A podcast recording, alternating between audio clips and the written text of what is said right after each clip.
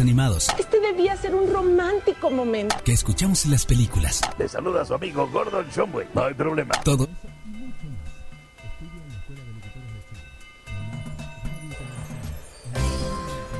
Radio Escuela de Locutores de Chile da inicio a un espacio para la comunidad LGBTIQ, Cultura Stonewall, con la conducción de José Francisco Castillo y Juan Francisco Espinosa.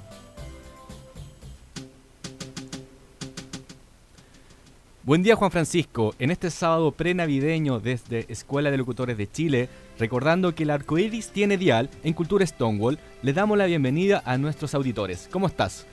Muy bien, José Francisco, ya preparando las festividades de Navidad. ¿Qué le pediste al viejito Pascuero? No, em, no le pedí, solo pedí cariños, y, pero nada material. Ah, muy bien, mucho paz y amor en este Sí. caso porque tú eres un ser, un hombre adorable y lleno de amor, así que me encanta tener un compañero así, que sea espiritual. Sí, más, más que nada tranquilidad, eh, que esté todo en paz y todos en familia. Y es efectivamente que Chile tenga paz, que efectivamente la paz social esté en nuestras vidas, en nuestra sociedad, y que esta fractura social sea solucionada lo antes posible con políticas claras de igualdad y de diversidad. Sí, que me, me traiga algún paracetamol y taxín para mi resfrío. Sí, mucho carrete, mucho carrete. El día de hoy tenemos muchas novedades, así que vamos a comenzar con nuestro primer bloque. Adelante con Legati Cuarte.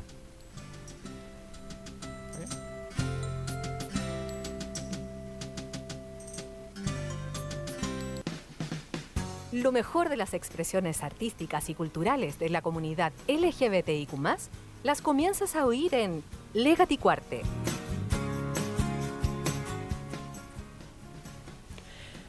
El día de hoy eh, vamos a hablar de una película muy bonita donde nos damos cuenta que el amor puede ser para toda la vida, hay amores también verdaderos y por supuesto en 12 horas también se pueden vivir muchas cosas en un hotel, por ejemplo. El día de hoy les quiero presentar la película Habitación en Roma. Habitación en Roma es una película española del año 2010 que fue dirigida por Julio Meden y tuvo por eh, actrices a Elena Anaya y Natasha Yarovenko y fue nominada a los premios Goyas de ese año a Mejor Actriz Protagónica, que fue candidata, eh, a Mejor Actriz Revelación de Natasha Yarovenko, Mejor Guión Adaptado de Julio Meden y Mejor Canción Original de Rachan Red de Loving Stranger. Todas fueron nominadas, pero no obtuvieron premios. Sin embargo, esta película es muy interesante porque fue basada en una película chilena. Sí, la película chilena se llamaba En la cama y se- también se trataba de dos chicas, eh, oh, perdón, se trataba también de una relación de pareja que también ocurría en un hotel de Santiago. Es, efectivamente, este fue del año 2005 del chileno Matías Weiss, eh, que fue un remake que se convierte en mano de Julio Meden en una, en una pequeña obra de cámara eh, que busca naturalizar una relación lésbica entre dos mujeres. Aquí es importante esta película porque efectivamente el amor no solamente, como bien dijiste, dura, eh, son grandes relaciones, también puede ser de 12 horas, donde queremos profundizar y ver qué es lo que sucede. Adelante, vamos con el primer audio.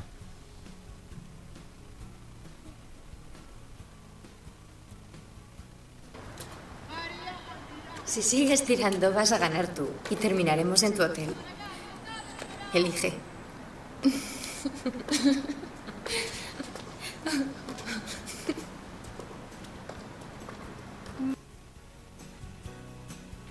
Ese fue el primer audio, vamos al hotel. Efectivamente, en estos personajes, Alba y Natacha, se conocen en la ciudad de Roma, están por motivo, distintos motivos en la ciudad y comienza esta relación, el inicio de esta película que tiene por objetivo presentar cómo amores pueden durar 12 horas pero son tan significativos. ¿Tú has tenido este tipo de relaciones, Juan Francisco? Nuevamente usted lo hace, José Francisco. Siempre me pone nervioso en estas temáticas del amor.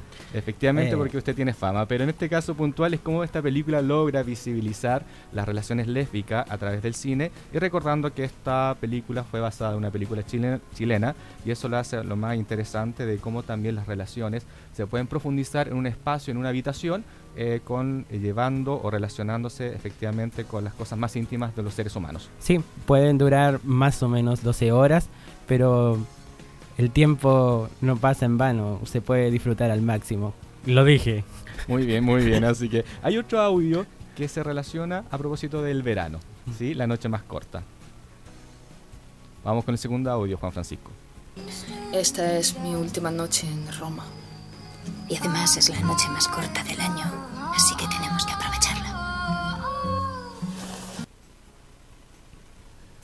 En ese audio, efectivamente, estos dos personajes, Natacha y Alba, que se están conociendo, eh, disfrutan al máximo esta noche donde se relacionan y también van apareciendo en el transcurso de la trama una serie de situaciones, de secretos y situaciones complejas.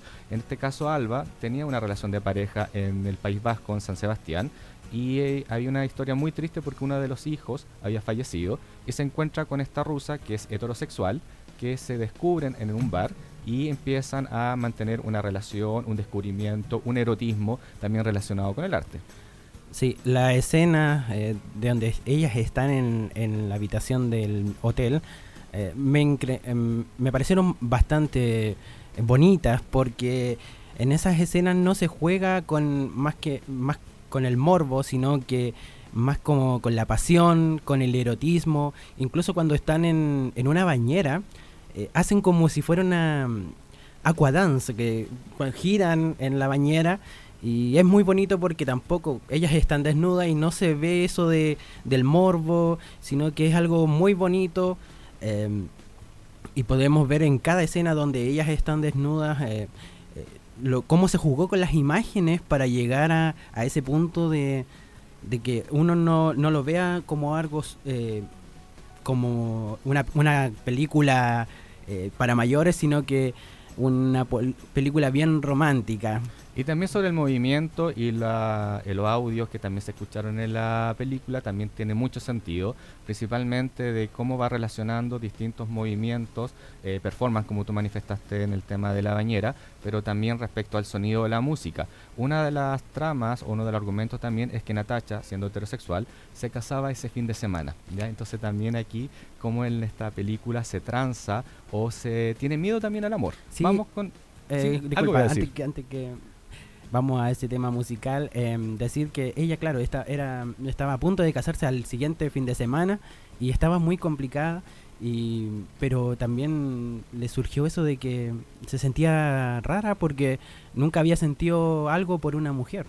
Y efectivamente en este caso Alba, que era española, también la hizo sentir bastante cómoda. Y vamos por el tercer audio, que es una confesión y un amor en, en un encierro. Sé de muchas que cuando han probado con una mujer ya no quieren volver con un hombre. Pues yo me niego a que me pase eso. Yo tampoco he sido muy sincera contigo. Me caso el domingo que viene. No lo entiendo. El amor que pueda haber aquí ahora mismo es pura fantasía. Para mí también. Pero lo que siento en este momento se parece muchísimo al amor. Me siento muy afortunada de estar yo aquí. Una última vuelta para dejarlo todo aquí. En el audio que escuchamos hay una declaración de amor eh, de 12 horas, como se grafica en la película, pero también hacer hincapié a todos los sonidos que aparecen o colores y también movimientos de la relación que establece Natacha con Alba y que saben que va a terminar ese amor al amanecer. Sí, eh, un amor que, que va culminar, pero durante la película igual ellas se siguen encontrando y eh, es muy bonito. El, Y también hay el- discusiones en la sí, película y sobre todo si lo relacionamos con el despertar o el descubrimiento de la sexualidad, sabemos que efectivamente no hay unos parámetros establecidos, sino que cada una de las personas van reconociendo su sexualidad en distintas etapas de la vida. Así que esta película es muy interesante, lo recomendamos a los auditores, se llama Habitación en Roma y tiene una canción especial para ellos que se llama Lo- Loving Stranger de Russian Red. Así que vamos con la canción para continuar con nuestro programa. Adelante Juan Francisco.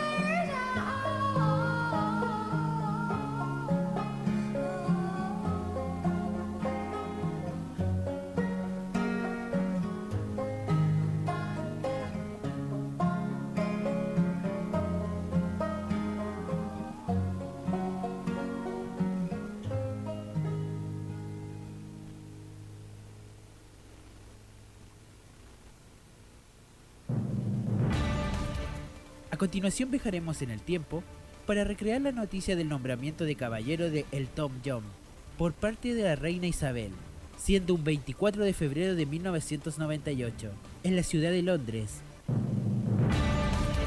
Para estar siempre actualizado, debes conocer y profundizar las noticias históricas, y Cronos es el mejor lugar. En estos últimos días de febrero y el pronto comienzo de las clases escolares, se nos acaban las vacaciones y continuando con la lista de los top 10 en la lista Billboard Latino, esta semana se encuentra en primer lugar Vuelve del cantante puertorriqueño Ricky Martin, pero tenemos un enlace directo desde el frío Londres, donde la reina Isabel está condecorando con el título de caballero al cantante Elton John. Adelante Juan Francisco.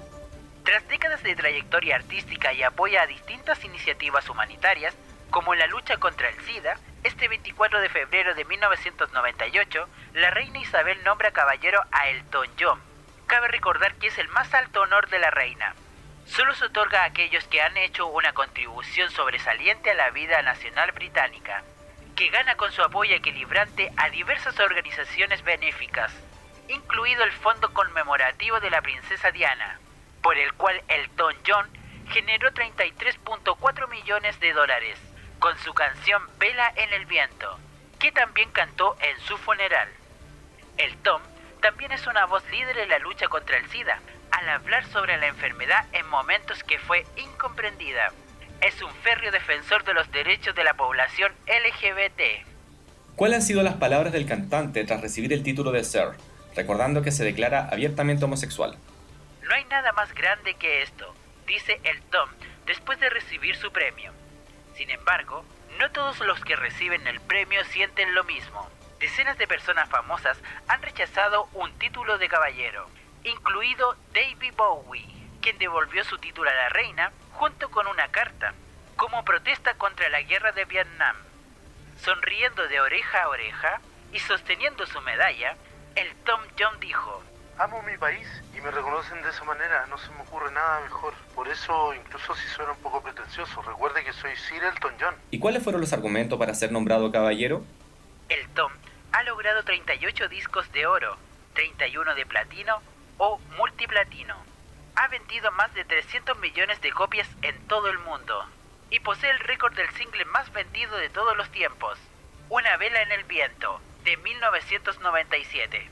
Desde su lanzamiento al mundo de la música, en plena revolución hippie, Elton ha realizado más de 4.000 presentaciones en vivo en más de 80 países. Desde sus humildes comienzos, respondiendo a un anuncio en el periódico, hasta el lanzamiento de su álbum debut, los años 60 vieron despegar la carrera de Elton John, con éxitos interrumpidos a través del tiempo. Los años 90 fueron vitales para la carrera de Elton John quien llegó a nuevas alturas al escribir las canciones para la película El Rey León y culminó el año al ser nombrado caballero por la reina de Inglaterra en el Palacio de Buckingham. ¿Sabes cuáles fueron las causas para trabajar en temas humanitarios? El músico señaló que su humanidad comenzó a disolverse en un exceso de alcohol y drogas, y lo que veía en la música comenzó a convertirse en una maldición Sin embargo, en este punto más crítico y doloroso, se encontró con Ryan Witt, quien debido al VIH-Sida era sumamente discriminado por la sociedad. Con esto en mente, Elton John decidió involucrarse en su caso pensando que él lo podría ayudar, pero, según él, fue Ryan y su familia quienes terminaron ayudando al músico y le dieron la lección más importante de su vida. El futuro está en tus manos.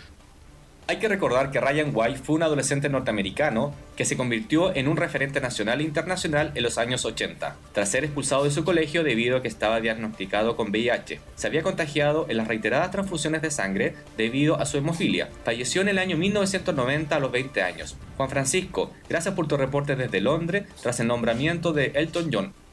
Hasta luego José Francisco y saludos a todos en el estudio de la Escuela de Locutores de Chile. Esta recreación fue elaborada con la información proporcionada por los sitios web Plásticos y Decibelios, Mamma Bella y exponew.com. Y ahora continuamos con nuestra programación y los invitamos a escuchar Vuelve de Ricky Martin.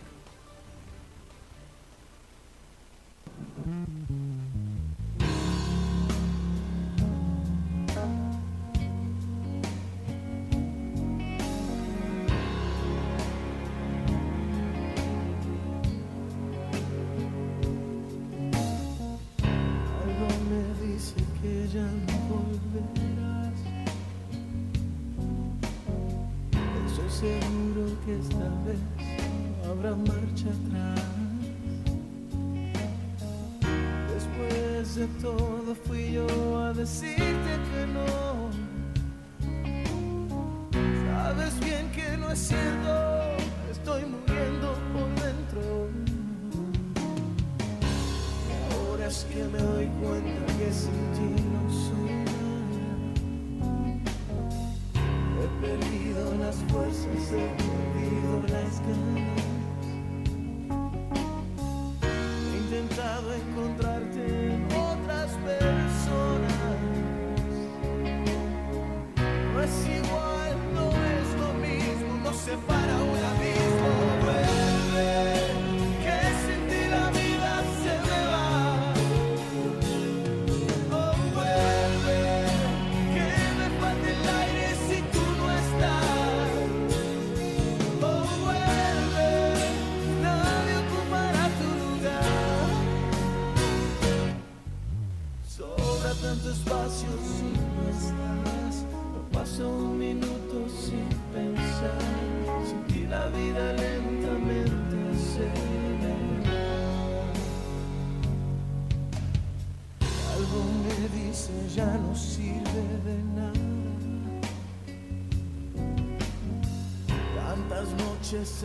Aferrado a mi almohada. Si pudiera tan solo regresar un momento. Ahora es que te comprendo, ahora es cuando te pierdo. Vuelve, que sin ti la vida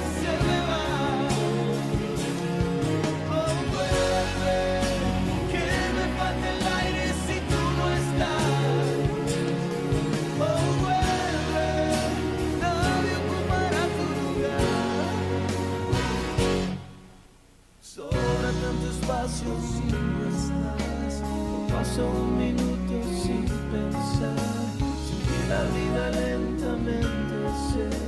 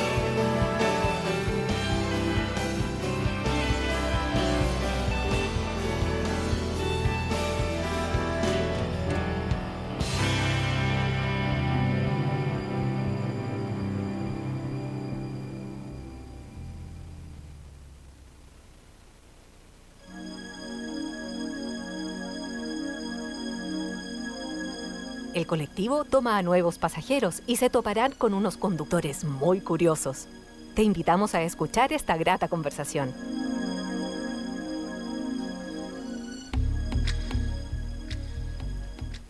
En el colectivo tenemos a un gran invitado el día de hoy, Juan Francisco. Se llama César Muñoz, actor y conductor. Bienvenido, César. Hola, ¿cómo están? ¿Cómo ha sido estar acá el día de hoy? ¿Bien? ¿Tú Muy contento? bien, muy bien. Aquí madrugando me siento. Sí, a las 11 de la madrugada. Claro, a las 11 de la madrugada. Sí, agradecer la participación tuya el día de hoy acá en el colectivo y en Cultura Stonewall. Eh, queremos hacerte varias preguntas. Somos bien curiosos con Juan Francisco. Me encanta la gente curiosa. Somos curiosos y curioseamos de todo sentido. Eh, gay y heterosexuales curiosear al, al Mm. unísono. Entretenido, ¿cierto? Muy entretenido. sí. Eh, Tú eres actor. ¿Dónde estudiaste teatro y por qué decidiste estudiar teatro? Eh, yo estudié teatro en el Duoc, eh, en San Carlos de Apoquindo. Entré a estudiar en el año 98, mucho tiempo. eh, salí en el 97 del colegio. Siempre estuve ligar- ligado como a las artes. eh, de chico participaba en los talleres de teatro del colegio. Yo creo que también como la beta artística viene por, por parte de mi padre. Entonces como que me trataron de persuadir, por supuesto, no estudies teatro porque te vas a morir de hambre, los artistas, bla, bla, bla. Y eh, bueno, me decían, aparte que en el teatro está lleno de, de, de- de prostitutas, de gays, y era como justo donde tengo que estar. Con las prostitutas y con los Y gays. con los gays ahí tengo que estar. Qué interesante. Y respecto al rol disciplinar del teatro y los medios de comunicación, eh, ¿cómo ha evolucionado y se ha ido posicionando la población LGBTI, a tu juicio? Bueno, yo lo veo también porque yo hace eh, bastantes años, yo creo que ya llevo como eh, trabajando por la comunidad, eh, haciendo obras de temática LGBT. Entonces, cosa que antes no se veía. Antes tú de verdad ibas al teatro, podías ver quizás algunos personajes, alguna temática que se tratara, pero no era una obra completamente dirigida a, a nuestra comunidad. Entonces, mm, yo en un momento decidí, eh, porque las cosas de la vida me empezaron a, llevar a proyectos súper LGBT, ¿cachai? Como me llamaban para una obra y tenía que hacer este personaje, me llamaban para esta otra, este personaje siempre eran obras de temática, ¿cachai? Entonces yo decía, lo cola me persigue y decidí así, yo hacía improvisación y decidí como empezar a juntar las dos cosas. Entonces yo creo que, que es un avance, eh, por supuesto que positivo. Eh, no sé, yo he viajado y me ha tocado ver en otros países que de verdad existe mucha cultura para nuestra comunidad, eh, hecha por nosotros y para nosotros. Y acá yo sentía que estábamos como al debe. Ahora va avanzando y falta igual todavía, pero vamos avanzando. Y en el caso del impro, ¿cómo llegaste a la improvisación? Que es un género, un formato del teatro. Sí, eh, bueno, en la escuela de teatro no te enseñan mucho a improvisar. El- la improvisación es una técnica que yo creo que todo el mundo la podría llegar a hacer. Eh, tú si quieres improvisar puedes llegar a hacerlo. Entonces yo me enteré por unos talleres que hacían de improvisación y yo tenía pánico. Dije, filo, me voy a inscribir igual, pero tenía pánico. Porque nunca pasé por clases de improvisación en la escuela, que yo creo que es súper positivo que las hicieran. O sea, no sé, un semestre en la escuela de teatro de improvisación sería máximo pero no lo hacen hasta el día de hoy no lo hacen porque yo creo que también ven la improvisación como algo como ay como como medio de medio pelo porque ay no es que es comedia y la comedia yo creo que es súper difícil de hacerla entonces a mí la improvisación me ha, me ha como permitido hacer todas las cosas que hago también en la radio en la tele es como una herramienta para mi vida Y en el caso de la comedia, que es una de las cosas que te has caracterizado, no solamente en teatro, improvisación, en radio, sino también actualmente en televisión, ¿cómo ha sido llegar a la televisión? Eh, ha sido como eh, curioso, ya que me gusta esa palabra. Eh, o sea, en verdad siempre uno como que al estudiar teatro siempre está como también un poco ligado porque vaya haciendo distintas cosas, vaya haciendo cortometrajes, vaya participando de casting, porque tienes que hacerlo, porque tiene que ver con tu formación. Entonces tampoco era como algo tan ajeno así como estar como en ese mundillo. Sí, eh, nunca fue mi objetivo tampoco, así como que yo no estudié teatro para decir, ah, yo quiero salir en la tele, no. Se fue dando como con el tiempo, eh, yo llegué a la tele por la radio, por Ciudad Cola, un programa de, mm, de temática también que va los viernes, y, mm, y una productora que escuchaba el programa no- nos llamó y yo sentía como que nos estaban casteando Y todo hasta que un día como que nos llamaron y nos presentaron el proyecto así como, oye, nos gustaría que trabajar con ustedes. Y fue como, ya, hablemos de plata.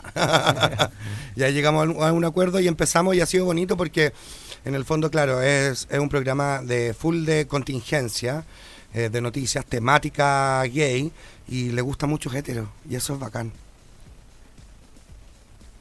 Y en el caso de la, de la radio Cola, Ciudad Cola, Sí. perdón, Ciudad Cola, ¿cómo ha sido esa experiencia? Y además estás visibilizando un concepto, una palabra que muchas veces fue una ofensa para Claro. la población LGBTI. ¿Cómo Claro. ha sido ese proceso? Bueno, ese, ese programa ya, ya, ya estaba en, en Sube la Radio.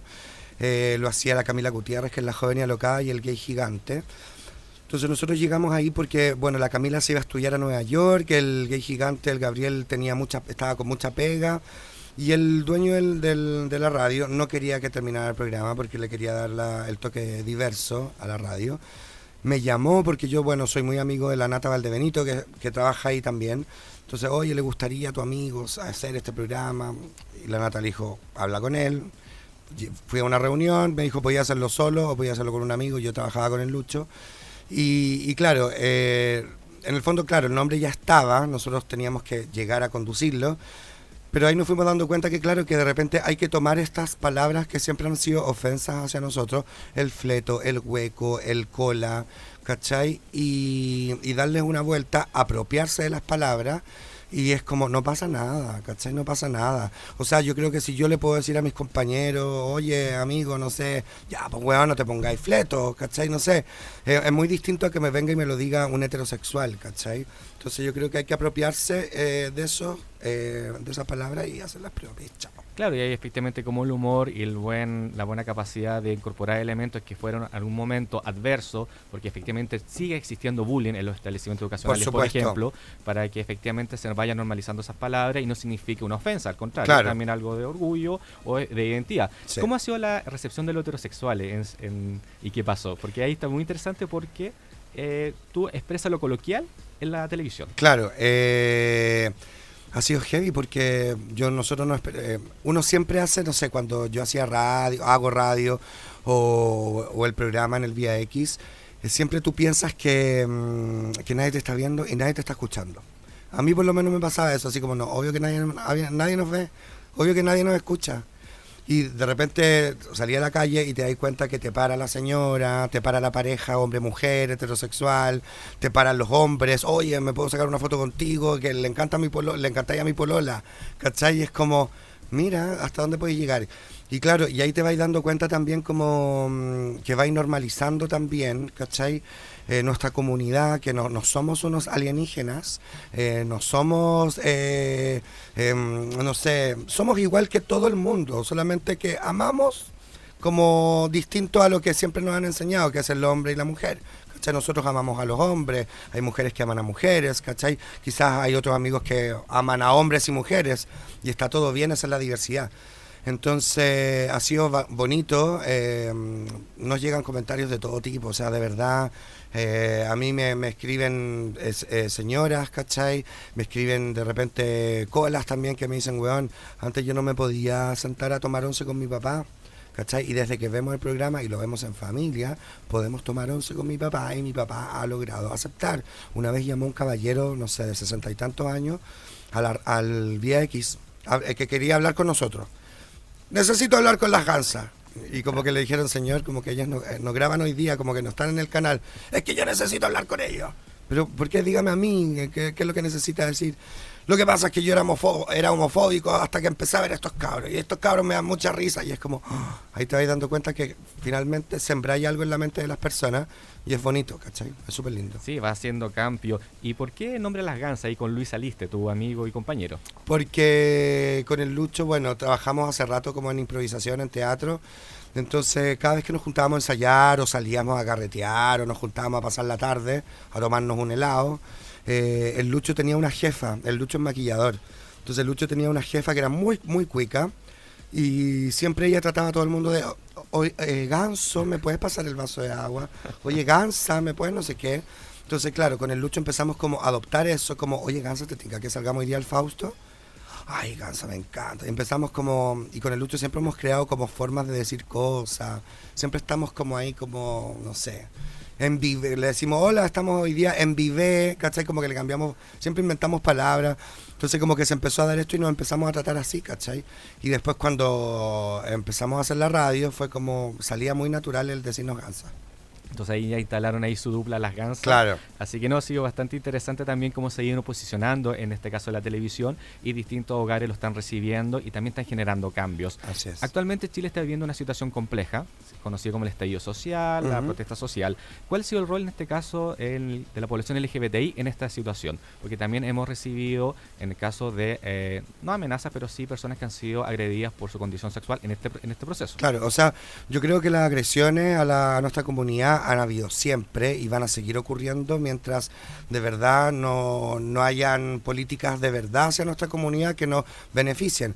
Yo por eso siempre me siento como muy al lado eh, de de lo femenino, ¿cachai? Del feminismo, de las mujeres, porque las mujeres también en la historia también han sufrido, o sea, las están matando todos los días, igual que a nosotros, ¿cachai? Eh, entonces siempre me he sentido como muy cercano a las mujeres. Eh, ahora, eh, ¿cuál ha sido nuestra labor? Eh, yo creo que estar ahí al choque también siempre, o sea, más que más que así como hoy vamos a, ponernos con una bandera, lo cual es bacán también y que podamos visibilizarnos en todos los espacios, en las marchas, ahí en plena Plaza de la Dignidad y todo, yo creo que siempre estar visibilizando lo que está pasando. ¿Cachai? Eh, cuando recién esto partió, yo era de los que subía todo, ¿cachai? Como retuiteaba todo y subía y estaba muy enrabiado, lo sigo estando. ¿Cachai? Pero como que también vais, ahora vais decidiendo qué subir también, cómo hacerlo, porque finalmente eh, uno también tiene que seguir viviendo, ¿cachai? Uno también tiene que seguir trabajando porque si no seguís trabajando, no seguís teniendo plata. Si no, si, si no tienes plata, no puedes comer, ¿cachai? Si no puedes comer, te enfermas. Y si, y si te enfermas, te mueres, ¿cachai? Entonces como que mm, vais eligiendo también qué subir, ¿cachai? Yo creo que siempre la labor de nosotros va a estar en visibilizar nuestra comunidad. Y siempre estar ahí como metiendo el dedito eh, en la llaga, digámoslo, eh, para, para que, no sé, para molestar y para exigir también, si bien las demandas ahora son más colectivas, ¿cachai? Salud, educación y todo, que no se nos olviden nuestras demandas, ¿cachai? Si bien yo no me quiero casar, sí hay muchas primas que quieren hacerlo. Si bien yo no quiero adoptar, sí hay muchas primas que quieren hacerlo. Entonces hay que molestar y seguir como eh, exigiendo. Y en el caso de las organizaciones de diversidad sexual, ¿cuál ha sido la relación eh, con ustedes? ¿Hay un tipo de contacto? ¿Hay una solidaridad entre organizaciones? En este caso tú como rostro visible de la población LGBTI. Sabéis que yo mm, siempre mm, he estado como, como, no sé, no participo de ninguna organización, me han pedido participar, pero así como un rol como súper activo, ponerme la camiseta casi que de, no sé, del móvil, del MUMS, de Acción Gay y todo, y yo siempre decidí que no hacerlo, porque finalmente es como casarte con una organización y es como, hoy no voy a poder hacer otras cosas con las otras organizaciones, que es una eterna lucha y pelea que tienen las organizaciones, eh, que es como, de repente yo no la entiendo, ¿cachai? Una vez me tocó hacer un video para, para que la gente fuera a marchar con el MUMS, ¿cachai? Y, y también había hecho un video que lo patrocinaba el móvil. Entonces de repente un día como me llamó el MUMS, así como se te ocurre estar haciendo cosas con el móvil. Y es como, hijo, yo participo de lo que yo quiero, como que no estoy casado con nadie, no he firmado nada con el MUMS, no he firmado nada con el móvil. Entonces yo creo que las organizaciones tienen que relajarse también, o sea, co- de repente como nosotros como comunidad siento que estamos súper separados, ¿cachai? De verdad no hay un, un tal sentido de comunidad, no sé. Algunos lo estamos tratando de, de generar ustedes, ¿cachai? Nosotros, como, weón, como ayudémonos entre nosotros, pero no todo el mundo lo ve así. Y si las organizaciones que nos representan no están unidas, ¿cómo nos piden unión a nosotros también, ¿cachai? Entonces yo creo que, no sé, es como un tirón de orejas también para las organizaciones, para que de verdad se pongan las pilas. Y, weón, eh, claro, cada uno tiene demandas distintas, pero somos una gran comunidad, hay que estar como compenetrados, unidos. Claro. Yo he visto hasta peleas físicas en organizaciones en las marchas. ¿Cachai? Así como, ¿por qué no? Porque va a haber un escenario. Entonces, esta organización quiere que la gente se vaya para esta para este escenario. Y entonces está el otro que se pone en la mitad para decirle que se vayan para el otro. ¿Y cómo estás haciendo eso? Se pone a pelear a cómo. No puede ser. No Y- puede ser. Y arañazo, y arañazo No, también. eh. claro. No, no, no. no. Sí, en ese caso, efectivamente, las organizaciones debieran generar eh, puntos de encuentro para una demanda que es tan importante que son los derechos de la diversidad LGBTI. Eh, respecto respecto a la misma visibilidad y de lo que está sucediendo, por ejemplo, en Escuela de Locutores, es la primera vez que tenemos un programa dedicado exclusivamente a la población LGBTI. ¡Felicitaciones! Sí, con Cultura Stonewall. Muchas gracias. Eh, y en el caso puntual de la televisión, ¿tú has visto que si ya se ha ido incorporando nuevos elementos de visibilidad? ¿Hay un nuevo trato hacia la población LGBTI o todavía hay reductos homofóbicos? Yo creo que mm, yo creo que ha avanzado. O sea, yo creo que de repente hay eh, están las ganas de, de aprender, ¿cachai? No sé, con todo el tema eh, de la transexualidad, por ejemplo. Eh, hace años atrás tú no veías ni escuchabas nada que tuviera que ver con, con las personas trans. Nada. Pero yo tengo la sensación de desde que salió la película La Mujer Fantástica con la Dani Vega, se empezó a hablar, ¿cachai? De esto. Y, y yo he visto también en los animadores, en la gente, en los paneles que se dan de repente en los matinales, que me parece que son terribles, pero, pero de repente se trata un poco de, de- de ocupar las palabras correctas, de, de aprender, ¿cachai? Yo creo que todavía estamos en pañales aprendiendo. Y, y lo hablo también a modo muy personal, ¿cachai? Yo creo que también somos muy ignorantes en muchos temas. O sea, de repente hay muchos de nosotros de la comunidad como que no entendemos lo que es la bise- bisexualidad. No, los bisexuales son, son personas que todavía no salen del closet, que todavía no se deciden. Y es como, no, ¿por qué no creer en la bisexualidad? ¿Por qué no creer que a un hombre le puede gustar un hombre y una mujer? Y viceversa también a una mujer le puede gustar una mujer y un hombre. ¿Cachai? Existen miles de posibilidades. Eh, siento que también, que bueno, se no hay, o sea, tú ves en la televisión abierta, no hay programas de temática LGBT, ¿cachai? Sino que hay ciertas personas que van y pueden hablar y meter la puntita, como se dice vulgarmente, como con respecto a los temas, ¿cachai? Estoy hablando bien, ¿o no? Sí, súper bien, súper bien. Me encanta. Eh. Pero por ejemplo, no sé, nosotros que estamos en el cable, que es mucho más de nicho, tratamos de, mm, de generar, tratamos de educar también, ¿cachai? Y, yo creo que eso lo valora también la gente. Por eso están cansados de repente de ver las mismas cosas. Los contenidos cambiaron. O sea, ya no es posible... Eh, ¿Por qué han terminado programas de farándula? Porque ya la farándula como que ya fue, ¿cachai? Ya fue. Ya fue la Luli. A mí ya no me interesa si la Luli está pololeando o no. Me da lo mismo, ¿cachai?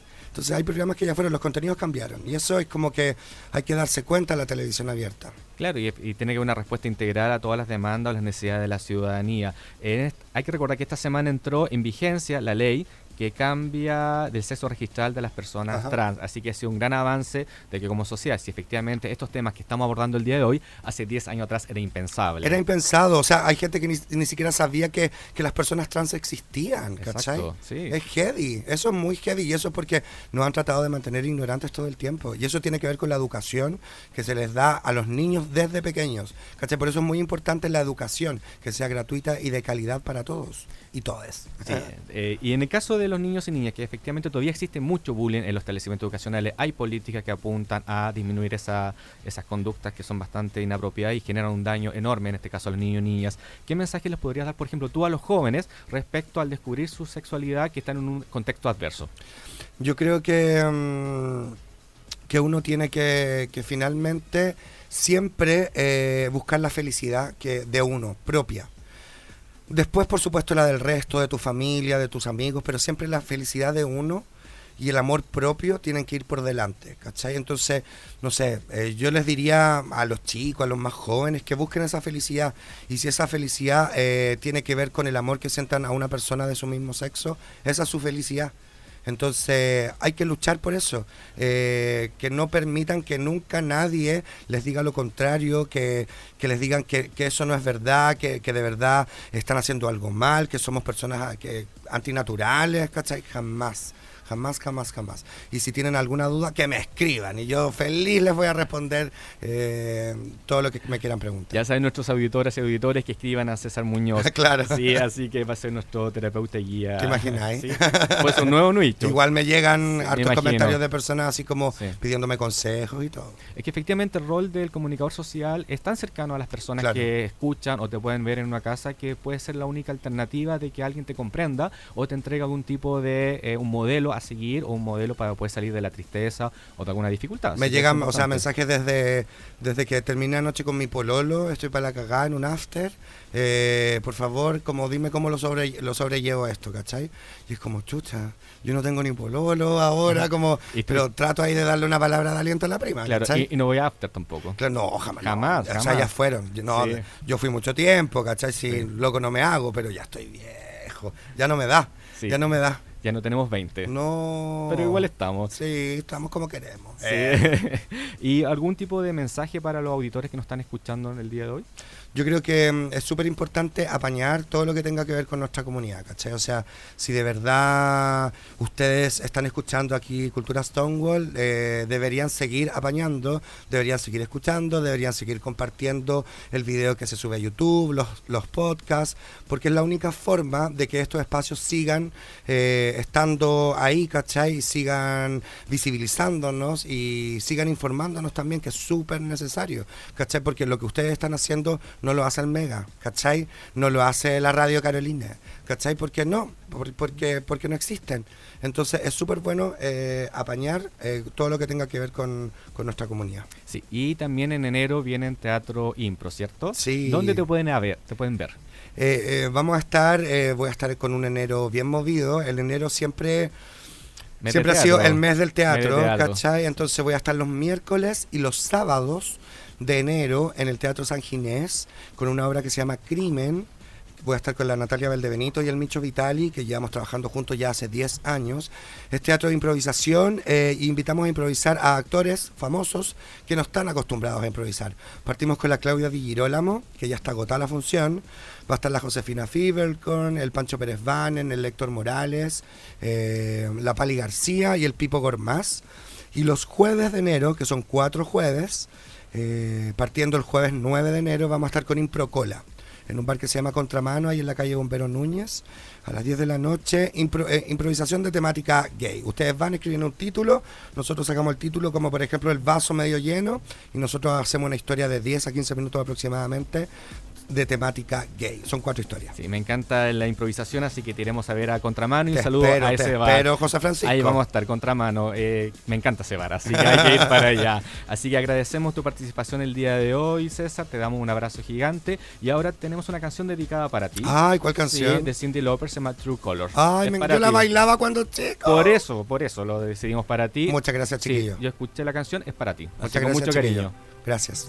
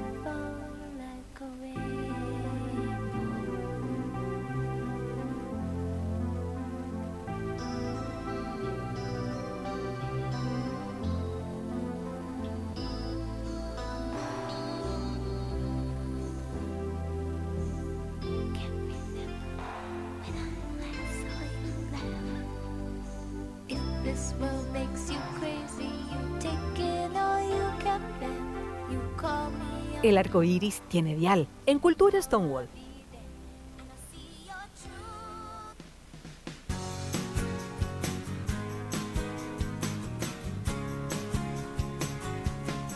Y estamos terminando nuestro programa del día de hoy, Juan Francisco. ¿Cómo lo pasaste? Lo, pas- Ay, lo pasé muy bien.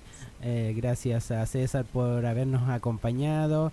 Eh, también, eh, bueno, usted sabe que la película me puso muy nervioso. Pero, romanticón también te Sí. puso.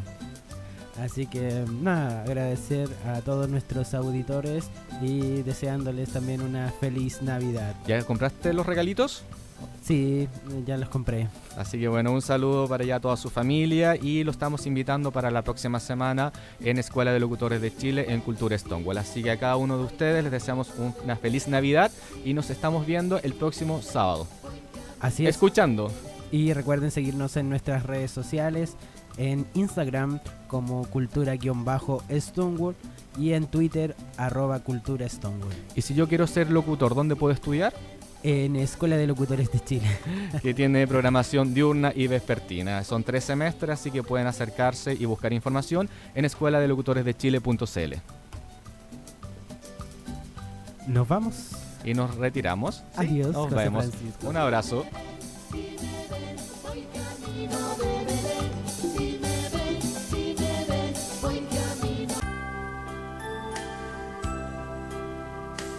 Cultura Stonewall cierra sus cortinas por el día de hoy. Hemos aprendido mucho más a través de la diversidad y la cultura de LGBTIQ.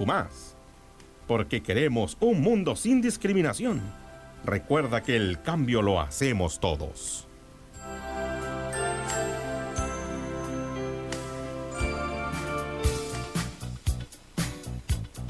Son las voces de los alumnos de la Escuela de Locutores de Chile las que usted recibe a través de nuestra radio online